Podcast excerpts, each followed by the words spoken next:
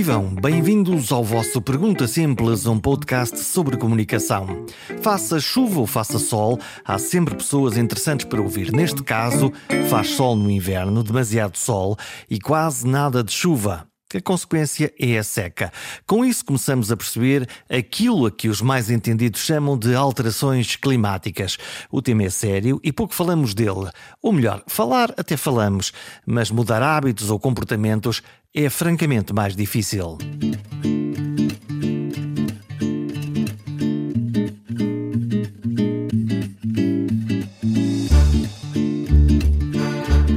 Falar das alterações climáticas é falar da vida dos nossos netos.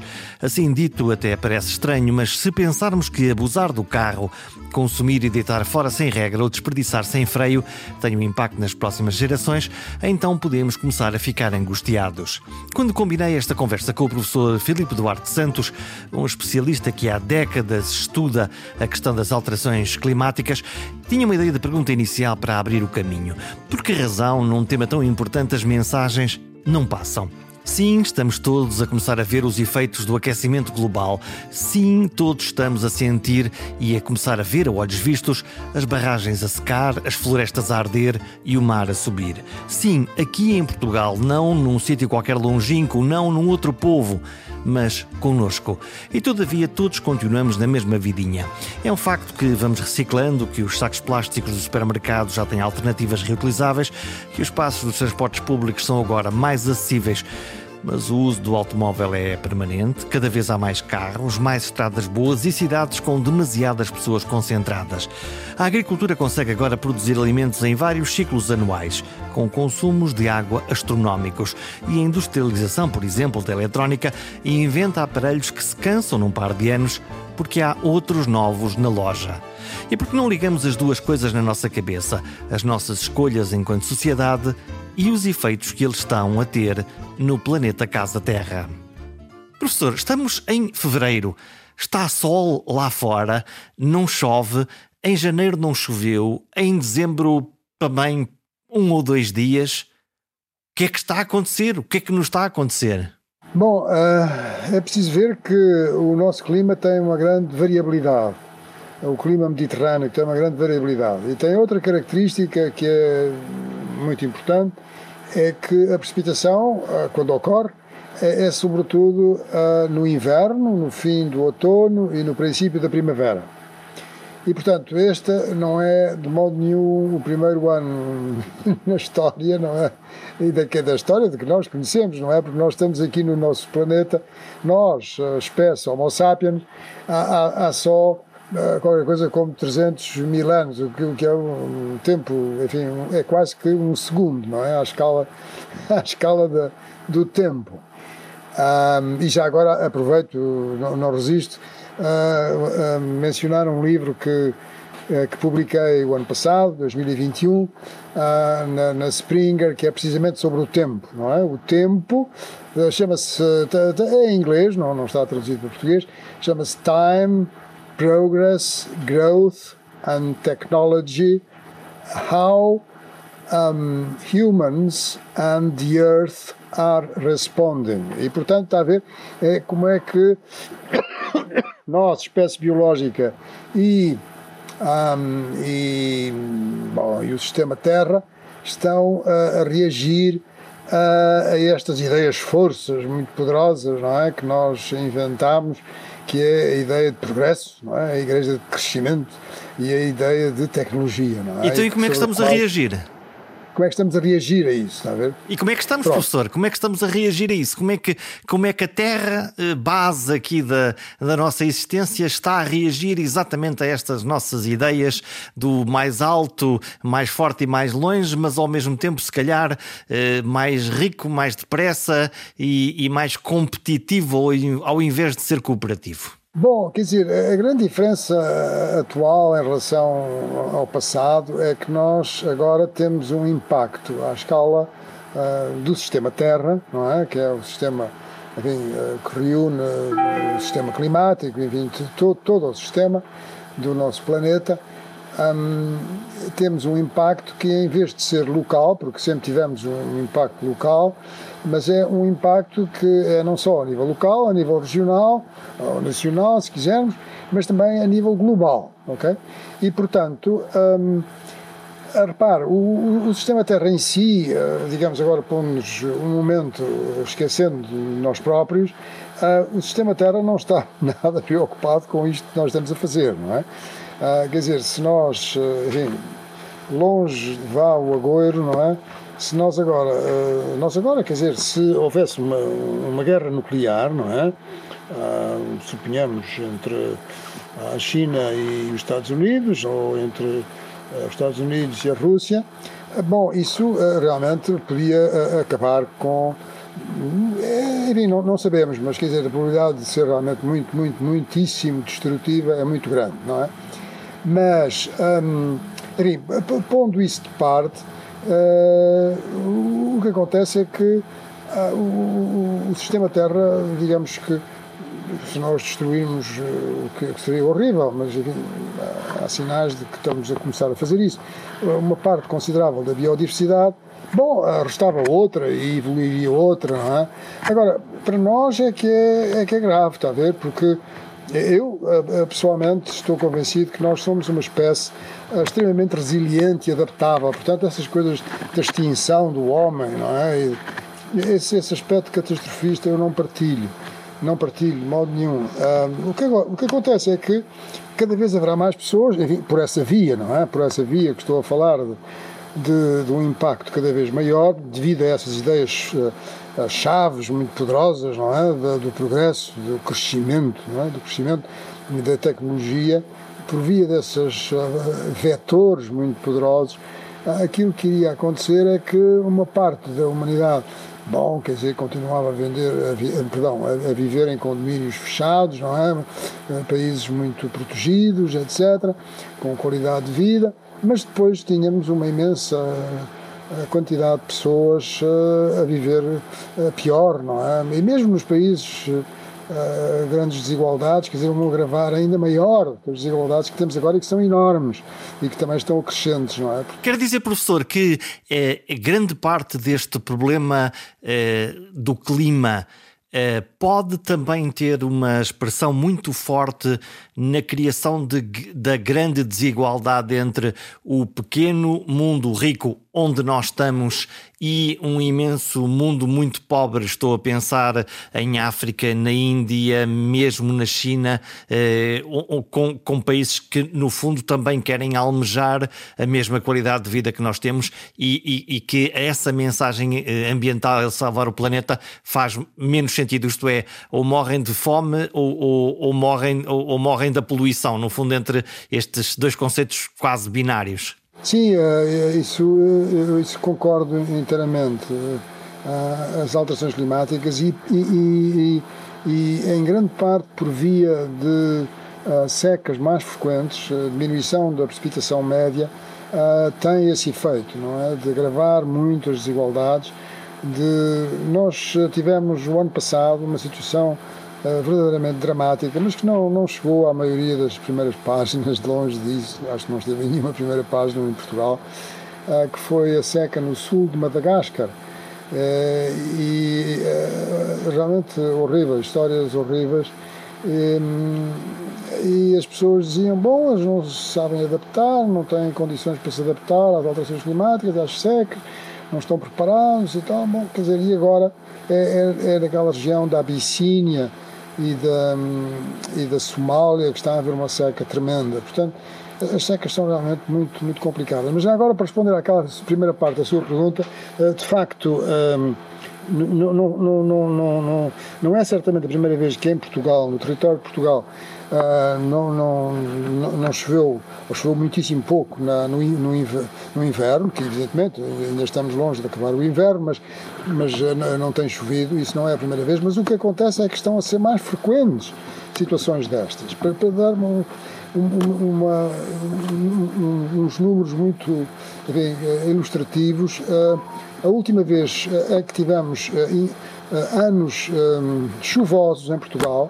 anos úmidos, com muita chuva, foi o ano de 1959 e 1963. Uou. em que a precipitação, está a ver, em que a precipitação uh, esteve uh, mais de 500 milímetros, 500 milímetros, ou seja, meio, meio metro, acima da média de uh, 1970 1971 a 2000, 30 anos, que é aquilo que se utiliza para definir um clima.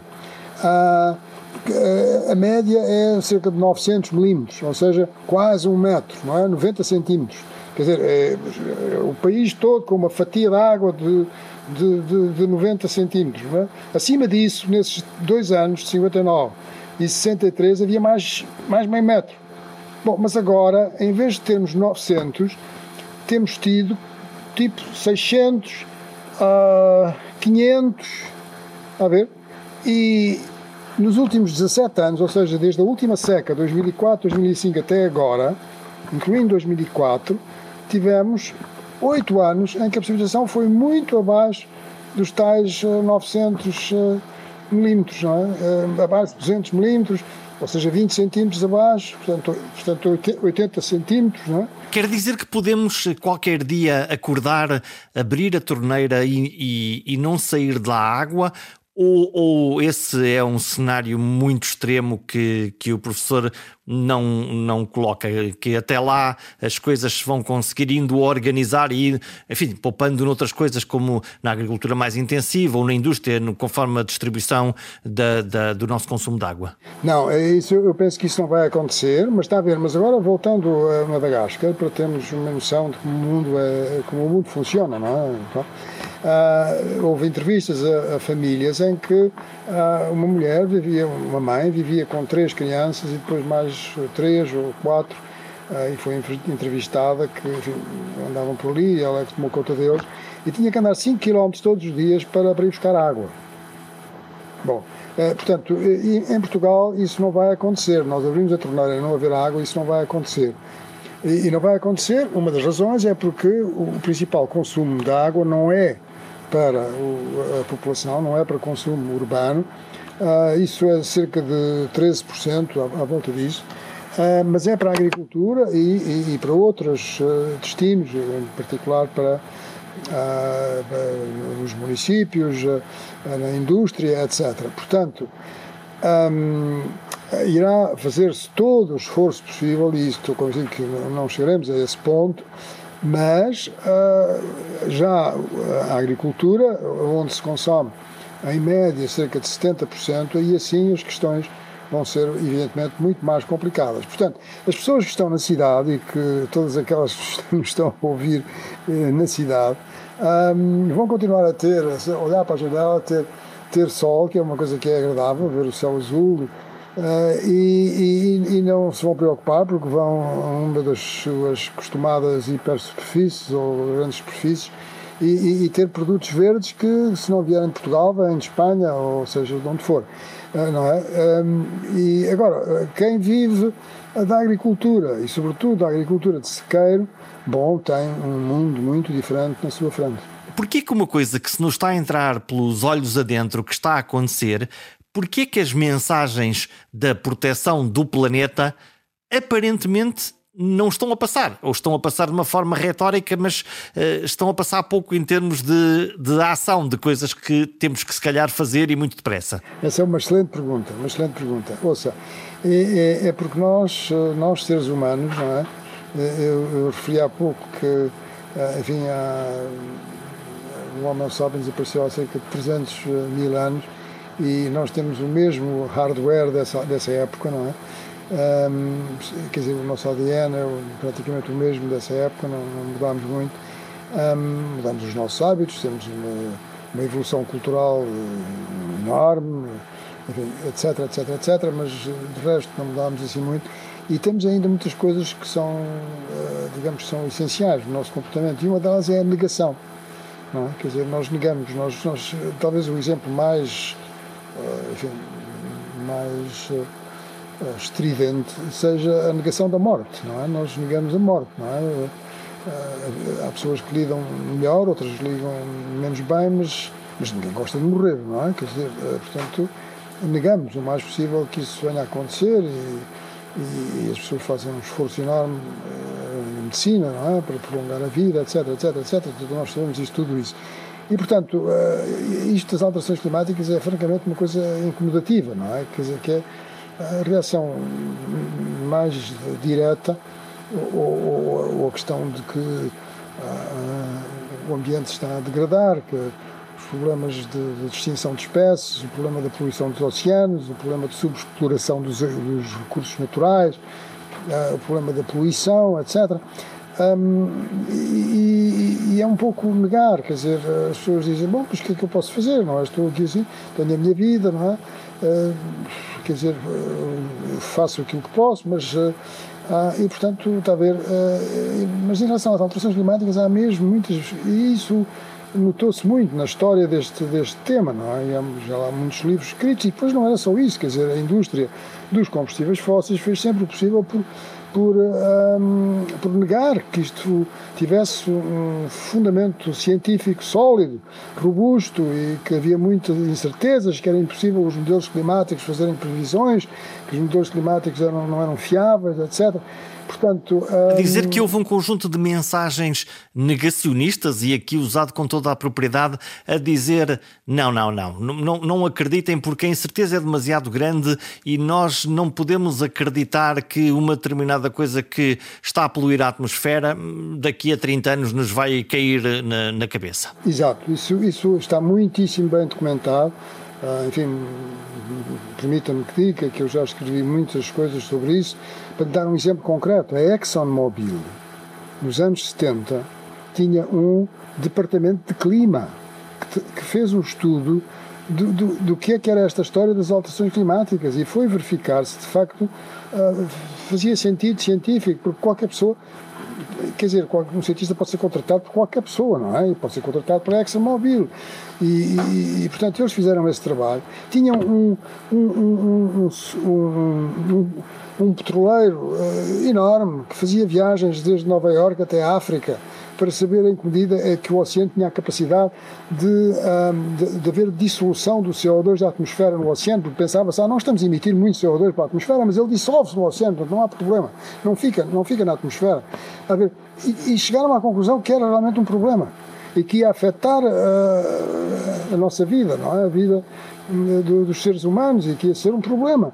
Mas uh, a certa altura viram, mas olha, mas então estamos estamos a prejudicar o nosso negócio, não é? Quer dizer, e, e, e, a decisão que foi tomada foi de dizer não, não, não temos a certeza, há muitas dúvidas, não, não, não devemos atuar já, de modo nenhum, porque é uma coisa que prejudica a economia, prejudica-nos, e portanto vamos esperar porque se saiba mais, que, que, se investigue mais, porque não sabemos ainda todos os detalhes todos, e isto tem sido a, a narrativa que foi feita desde essa época, então estamos a falar de 1970, da década de 70, Uh, e isso é uma, pronto, é uma coisa que está muito bem documentada. Uh, é assim. Apesar de tudo, a narrativa agora mudou, pelo menos na Europa. A ideia de energias renováveis, a ideia das eólicas que nós vemos espalhadas pelo país, a ideia de parques de energia solar, a ideia do lítio dos carros elétricos.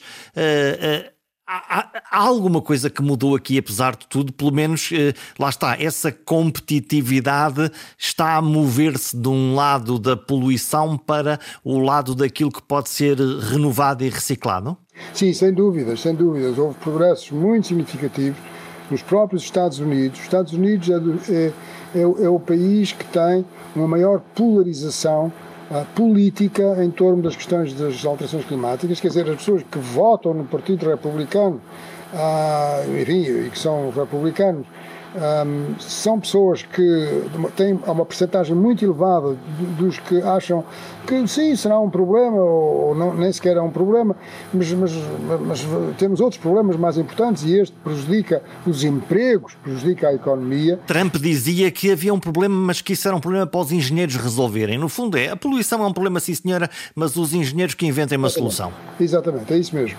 Ao passo que o Partido uh, Democrata tem uma visão que é diferente, em que as pessoas uh, acham que realmente é possível fazer qualquer coisa e este atual governo dos Estados Unidos, que, portanto, como sabemos, é, é, é, é, o Partido Democrata que está, que está no poder, tem tido, apesar de tudo, dificuldade em pôr em prática aquilo que o Presidente tinha enfim, em mente e, e os seus conselheiros relativamente à política climática. O professor Filipe Duarte Santos é um, habitualmente ouvido pelos poderes, nomeadamente pelo, pelo Primeiro-Ministro, e nós estamos, estamos onde? Onde é que nós estamos entre, por um lado, essa transição energética que é necessária e, por outro lado, um país que, dentro dos ricos, é daqueles que têm ainda que fazer alguma coisa? Onde é que está essa, essa balança de concessão entre um lado, entre a competitividade, entre a economia e entre dar o nosso contributo para salvar o planeta? Bom, eu penso que Portugal fez um percurso muitíssimo meritório no que respeita à mitigação, chamada mitigação, ou seja, redução das emissões. Onde é que nós acertamos, professor? Aí, de facto, temos feito um percurso muito bom, temos uma, uma utilização das energias renováveis muito significativa, temos já mais de metade da nossa da, da, geração de energia elétrica é de fontes renováveis.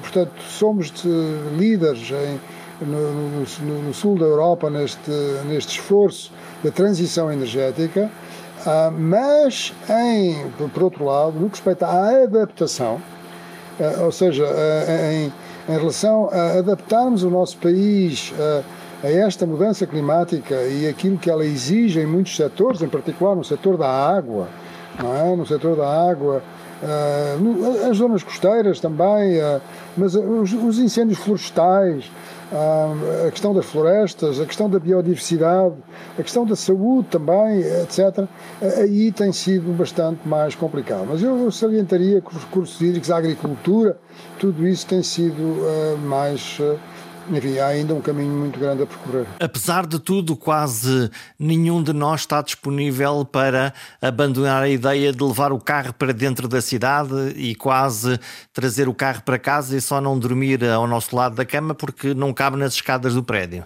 Sim, sabe, é, é, realmente o, o, veículo automóvel é uma coisa, eh, enfim. Que vício é este, professor? Que vício é este que eh, nos liga de tal maneira à ideia do transporte individual, da necessidade, da, eh, desta quase posse de eu posso pegar no meu carro e ir daqui para ali? Ouça, é, é uma questão, é uma questão psicológica, não é? Quer dizer, repare, nós gostamos muito da nossa casa e, e pronto, é o nosso refúgio, não é? É onde, onde estamos à vontade temos as nossas coisas, etc. E, e, e, o carro é um sucedâneo que, com a vantagem suplementar que nos transporta para onde quisermos, inclusive podemos ir para Paris, não é? De carro.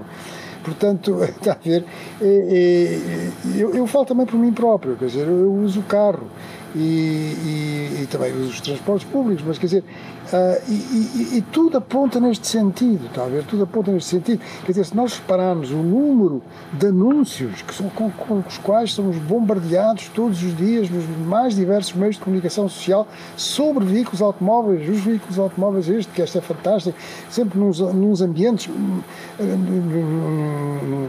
nos enquadramentos o mais ambientais possível. E isso ressoa em nós, no fundo é esta publicidade, apesar de bonita e bem feita, no fundo diz: ok, isto é um instrumento da minha liberdade de ir daqui para ali. Exato, exatamente. Portanto, está a ver, é, um, quer dizer, eu no outro dia vinha destas coisas que nós recebemos todas, não é? Destas. Na, na, na, na, nas redes sociais, vinha uma coisa com imensa piada, que era sobre, uh, sobre a bicicleta, quer dizer, que a, a, a, bicicleta estava a acabar com o mundo, não é? Quer dizer, porque se todos andássemos de bicicleta, uh, a economia não funcionava, quer dizer, porque uh, não, não, era preciso combustíveis fósseis, praticamente. Tudo, todas as consequências que seria se andássemos todos de bicicleta, não é? E, e então, se, se andássemos, nem sequer de bicicleta, mas a pé, bom, o que é que seria da economia mundial, não é? Seria absolutamente o colapso, não é? Hum, olhando, já falamos aqui da, da questão da água que nós bebemos, água que para tomar banho, eh, é num país costeiro como o nosso, eh, esta ideia de que as águas estão a subir e vão subir hum, parece uma coisa muito distante, até que de vez em quando nós encontramos praias que estão a desaparecer, a água do mar que começa a chegar à zona dos prédios. Eu estou a imaginar, numa zona que conheço bem, que é, que é a zona da minha, da, da, da minha terra, que é a zona eh, entre, entre Caminha e o Porto, toda aquela zona da costa, ali já se vê que algo está a acontecer e que há uma ameaça a crescer. Sim, eh, sem dúvidas. Quer dizer, nós temos a conjugação de duas coisas, como aliás em muitos outros pontos das zonas costeiras do mundo. Temos a conjugação uh, da erosão que é provocada pelo déficit de transporte de areias e de sedimentos pelos rios. Porquê? Porque construíram-se muitas barragens, com boas razões para isso, mas as barragens retêm os sedimentos. É? Uh, e também pelas dragagens que se fizeram, dragagens enormes que se fizeram no Douro, que se fizeram na, na, no estuário do Tejo, é? Saíram quantidades brutais e que afetaram imenso a dinâmica, porque tudo isto uh, que é preciso pensar que as zonas costeiras são extremamente dinâmicas. Mas para além disso, uh, o nível médio global do mar já subiu de 20 centímetros. Atenção que o que conta é a subida local do nível do mar porque há sítios, como por exemplo os deltas dos rios, como seja o Nilo ou o Ganges, estão a descer, não há uma subsidência, portanto o problema ainda é maior. Mas há outros sítios que eh, a terra, quer dizer, naquela zona, não é? a litosfera está a subir e, portanto, é o caso da Escandinávia, em Estocolmo, o nível do mar está a descer porque a Escandinávia está a subir, está a ainda se lembra de ter tido muito gelo em cima, ah, e, e, o gelo desapareceu, fundiu-se, é? Depois da época glaciar, e portanto eles continuam a. É como uma mola, mas uma mola muito lenta e tal. Portanto, eh, já subiu 20 centímetros no nosso, na nossa costa e, e, até ao fim do século depende, depende se, se, o Acordo de Paris for, for, for cumprido ou não for cumprido. Uh, se não for cumprido vai subir mais, se for cumprido as coisas estão mais controladas, mas, mas vai, vai subir da ordem de 60 centímetros, 80 centímetros. Enfim, há, há uma incerteza, mas que vai continuar a subir, isso é o que nos diz a física, está a ver? Não, não, nós não conseguimos, nós não conseguimos contro controlar as leis da natureza, está a ver? Nós conseguimos fazer a tecnologia fantástica que, que temos, de facto, e não estou a ser, enfim, é, é, é um facto, não é? e necessitamos cada vez mais da ciência e tecnologia, porque já somos uh, 7.800 milhões de pessoas no planeta e vamos ser qualquer dia 9 mil milhões, etc. Portanto, é, é, é absolutamente necessária mas simplesmente há, há, certas coisas que nós não conseguimos alterar, como sejam as leis da física, não é? Quer dizer, portanto, a atmosfera aquece, o oceano aquece, dilata e o gelo derrete, derrete e vai para os oceanos. O que é que fazemos, o que é que fazemos isto, eh, professor? Como é que, como é que salvamos isto para as próximas gerações? Bom, é, exato, é, essa, essa é a, pergunta. É uma questão de, de justiça intergeracional, é uma questão de ética, no fundo. Um, e, e esse é um dos, dos, problemas. Está a ver? Nós temos uma grande dificuldade em, em estar preocupado. Um, não é, é só estar preocupado, em pensar naquilo que, se, que, as nossas ações implicam para daqui a 20, 30, 40, 50 anos. Quer dizer, não é? Ah, e, está a ver? E, e, se formos aos países eh, que são eh, mais pobres do que o nosso, não é? Os países que estão em desenvolvimento, a situação ainda é muito diferente. As pessoas não pensam para além da semana, não é? Quer dizer, têm é que arranjar comida para viverem até ao fim da semana, não é? Aqui assim, muitas pessoas têm que pensar como é que chegam ao fim do mês, não é? Agora, estamos a pensar como é que as nossas ações têm impacto daqui a 20, 30, 40, 50 anos, bah, quer dizer, não pensam tanto, não é?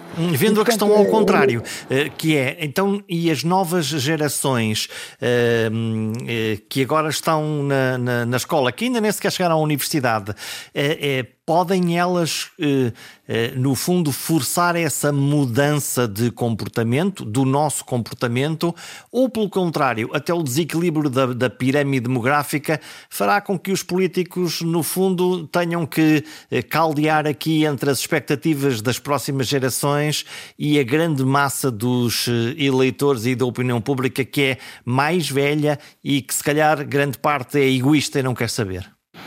É uma pergunta muito interessante um, e é complexa, penso eu, a tentativa, a minha tentativa de resposta é, é difícil, mas um, de facto uh, é, acho muito importante estes movimentos, estes movimentos sociais que têm havido de maior, enfim, de, de ativismo por maior ação climática por parte uh, das novas gerações. Acho que isso é extremamente importante. Um, acontece que, uh, infelizmente, esses movimentos só têm expressão nos países com democracia, não é? Um, uma das questões que se põe em relação à escolha, mas que é determinada pelas regras das Nações Unidas da próxima COP, da COP deste ano, a ser no Cairo, é que aí, enfim, esses tipos de manifestações são muito mais difíceis, não é? Uh, e, e, portanto, assim como se fosse na China, não é? Não íamos ter uh, aquilo que se passou em Glasgow, ou em Paris, ou em outros sítios. Uh, mas são extremamente importantes, nas, na, enfim, no, no mundo uh, no, mundo que, que, que, beneficia destas possibilidades, não é? De, de, de expressão, de liberdade de expressão, um, mas uh, acho que são realmente muito, muitíssimo importantes esses, esses movimentos. O que é que eu posso fazer, eu pessoalmente, para dar uma, uma ajudinha nesse, nesse, nesse futuro com, com alguma esperança? Bom, quer dizer, no fundo está numa posição privilegiada, porque tem um programa, enfim, mas tem um programa que, que lhe permite ter uma audiência, não é? E, portanto, eh, aí pode ter, penso eu, eh, influência. Mas todos nós podemos fazer alguma coisa. Eu, eu diria que este é um problema, está a ver, é um problema dos nossos tempos também no sentido que é um problema que é complexo e que exige uh, alguma literacia científica. Quer dizer, uh, uh, nós estamos habituados a viver agora debruçados sobre, sobre, sobre estes objetos, não é? o telemóvel. Tive, o telemóvel. E eu tive a oportunidade, hoje, de facto, o Conselho Nacional do Ambiente e do Desenvolvimento Sustentável ah, o Sr. Primeiro-Ministro está a ouvir várias eh, entidades e um, quis ouvir o Conselho Nacional do Ambiente e do Desenvolvimento Sustentável, no qual eu exerço atualmente as funções de Presidente, e, e, e enfim, a audiência durou, durou durante bastante tempo, mais de uma hora, e, e eu comecei por dizer que há, há, um, há, um, problema transversal em todas as questões do ambiente. É que uh, uh, para nós uh, termos políticas ambientais que sejam de facto efetivas e, portanto, baseadas na ciência, temos que ter, começar por ter dados, dados sobre o estado do ambiente. Precisamos de começar por monitorizar o ambiente, por saber o que é que se passa. É? Eh, e isto tem a ver com a observação da natureza. Há coisas tão essenciais como isso. Quer dizer, Eh, portanto, eh, isso é o aspecto que é, que é crucial. Quer dizer, nós sem, sem, um, sem, sem se observar, sem monitorizar, eh, nós não conseguimos ter boas políticas ambientais. Para lhe dar um exemplo concreto, em Portugal, um, os dados mensais de precipitação eh, portanto, valores médios, valores médios mensais da precipitação começaram a ser uh, obtidos e registados em, por ano de 1900, no princípio do século passado. E esses dados atingiram um máximo em, 1900, uh, eh, em 1995, por volta dessa, dessas datas. E, e, agora regrediram e temos menos dados e estamos ao nível de 1950. O que é que aconteceu? Deixamos de, de olhar o mundo? Aconteceu que se pensou que Bom, os dados são, são importantes, mas, mas, mas eh, é preciso pessoas e é preciso estações. Eh, e temos aqui imensos papéis para responder, é? temos imensas autorizações para ler estas coisas todas, eh, toda esta administração, esta, desculpa, burocracia, não é? Não temos pessoal, portanto agora os dados, quer dizer, não, não, não funciona assim, está a ver? E portanto, em relação a a, a, tudo o que tem a ver com os problemas atuais, é fundamental nós termos informação, boa informação, é necessário observar, monitorizar tudo o que respeita ao ambiente, ao clima, a ver? E, e, e, isso é a base de tudo. Portanto, é curiosidade, está a ver? A curiosidade das pessoas, mas por que é que chove menos, não é? Quer dizer, é, é estranho, mas há razões para as coisas. Acreditar que se podem tentar explicar, não estou a dizer que se explique sempre tudo, mas quer dizer, acreditar que a curiosidade frutifica, não é? Quer dizer, que nós podemos chegar a uma conclusão depois de ter essa curiosidade. E essa curiosidade científica é fundamental nos nossos tempos. É? Porque se nós nos limitamos simplesmente a, a, ver as pastilhas que nos chegam da esquerda e da direita, não sei o quê, uh, bom, quer dizer, não, não, não, não, conseguimos compreender o mundo, nem, nem, nem influenciar, não é? Quer dizer, para um percurso que seja melhor para todos. A pergunta mais difícil é sempre porquê. As crianças sabem disso desde muito cedo e por isso fazem-nos perguntas difíceis. Até inventamos que há uma idade dos porquês. As respostas podem vir da ciência ou da curiosidade, porque chove agora tão pouco ou porque fica tanto calor no verão. Ou de uma forma mais radical, porque estamos nós a fazer tão poucas perguntas.